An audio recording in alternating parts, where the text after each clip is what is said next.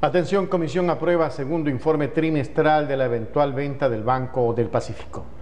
La Comisión de Régimen Económico con cinco votos a favor y tres en contra aprobó el segundo informe trimestral de seguimiento al proceso de valorización, desinversión y eventual venta del Banco del Pacífico. El informe será entregado a la presidencia de la legislatura para que se lo incluya en una sesión del Pleno.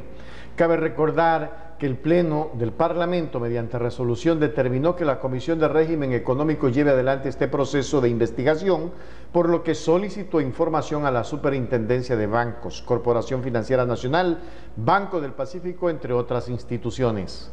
Los parlamentarios analizaron cómo se encuentran las operaciones financieras del Banco del Pacífico, solvencia, el posible escenario de venta, avances y estado actual del mismo, estudios de valoración de la entidad financiera, entidades responsables de su elaboración, entre otros temas.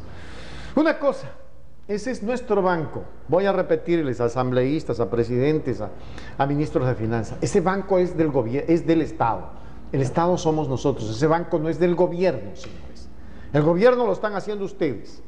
El, banco es del Estado. El Estado somos todos los ciudadanos. Por lo tanto, ese banco me pertenece a mí, te pertenece a ti, le pertenece a todos los que están viviendo, a los que vivimos, a los que somos ecuatorianos.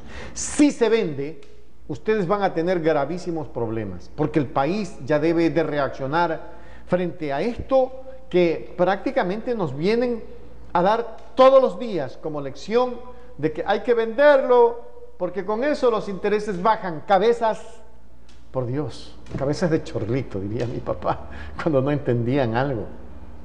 El país necesita reactivar su economía, reactivar un banco del Pacífico que hoy lo tienen quebrado para venderlo a precio de gallina pestada. ¿Sabe qué? Dejémonos de vaina. Ecuatorianos, comencemos a reactivar nuestro banco. Vamos todos a abrir una cuenta en el Banco del Pacífico para reactivarlo.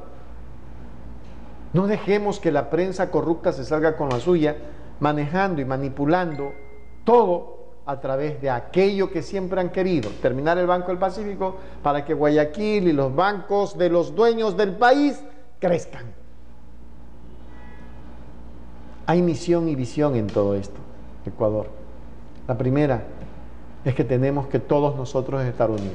La segunda es que ese banco crezca. No lo dejemos caer. Depende de nosotros. Así como cuando una vez les dije, no dejemos que lleven a Jorge, porque todo lo que le están haciendo es un montaje.